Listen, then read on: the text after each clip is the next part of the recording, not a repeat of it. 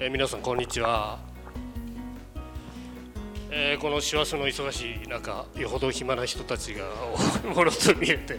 えー、これだけの人が集まったというのを実は驚いております。感謝しております。えー、っと本日はあの明治大学の国際日本学部という聞き慣れないところがあの主催するなかなか不思議な会になるかと思って、えー、僕自身が大変楽しみにしてきております。今日はよろしくお願いします。今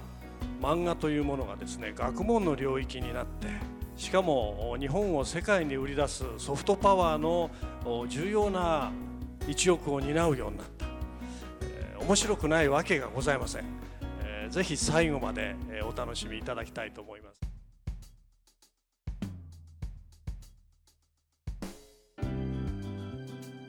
第1部の方は顔についてのお話をせよということをしか聞いておりません。でこれがあのイエローキッドで僕が一番こうこれを見せてもらった時に関心を持ったのは漫画ってやっぱり一種の装置である。シルエットという言葉はもう日本語にもなってるわけだけどこれフランス革命以前には跡形もありません。いつあってもいいじゃないですか。なんでそれが18世紀の終わりなんだろう。あの面白いのはね、うん。絵の起源はシルエットなんですよ。あそれはね、ね、グルンステンさんの本の一番最初に出てくる、はい、だからそれはもっと正すと影なんですねやっぱり、うんうん、で影が実は大変な人間にとって英知の源であるっていうアプローチ見ると今のシルエット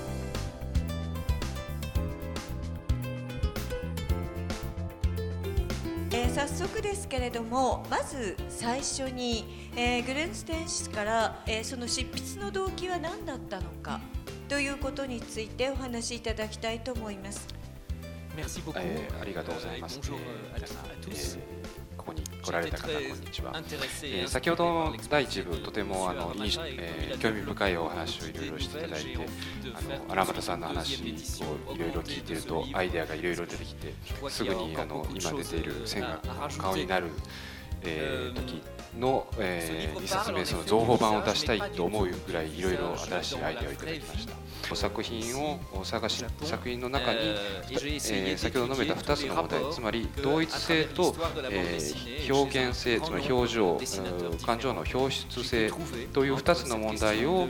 探ることでありましたこの本はその、えーと、つまり、えー、線が顔になる時という日本でも翻訳されたこの本のことです、えー、本来アカデミズムの人間ではないんですねでどちらかというと実作寄りでしてつまり前々から僕はその漫画にとって一番その重要なものは何だろうかってことはやっぱりコマの小回りというものが実は重要であると。えー、でですね、えー、先ほどの竹熊さんの発表を受けましてですね、えー、日本の主に少女漫画のコマ構造について、えー、お話ししたいと思います。ここで、えー、私が言っているレイヤーというアイディアは漫画のシステムでは、えー、ほとんど展開されていなかったものです、えー、そして、えー、日本の側から提出しうるアイディアの一つとして考えられますあの最後にあのここに非常にあの呼んでいただいて来られてあの素晴らしい方と一緒にあの、えー、席を同じくできてあのありがとうございますと、えー、申したいです。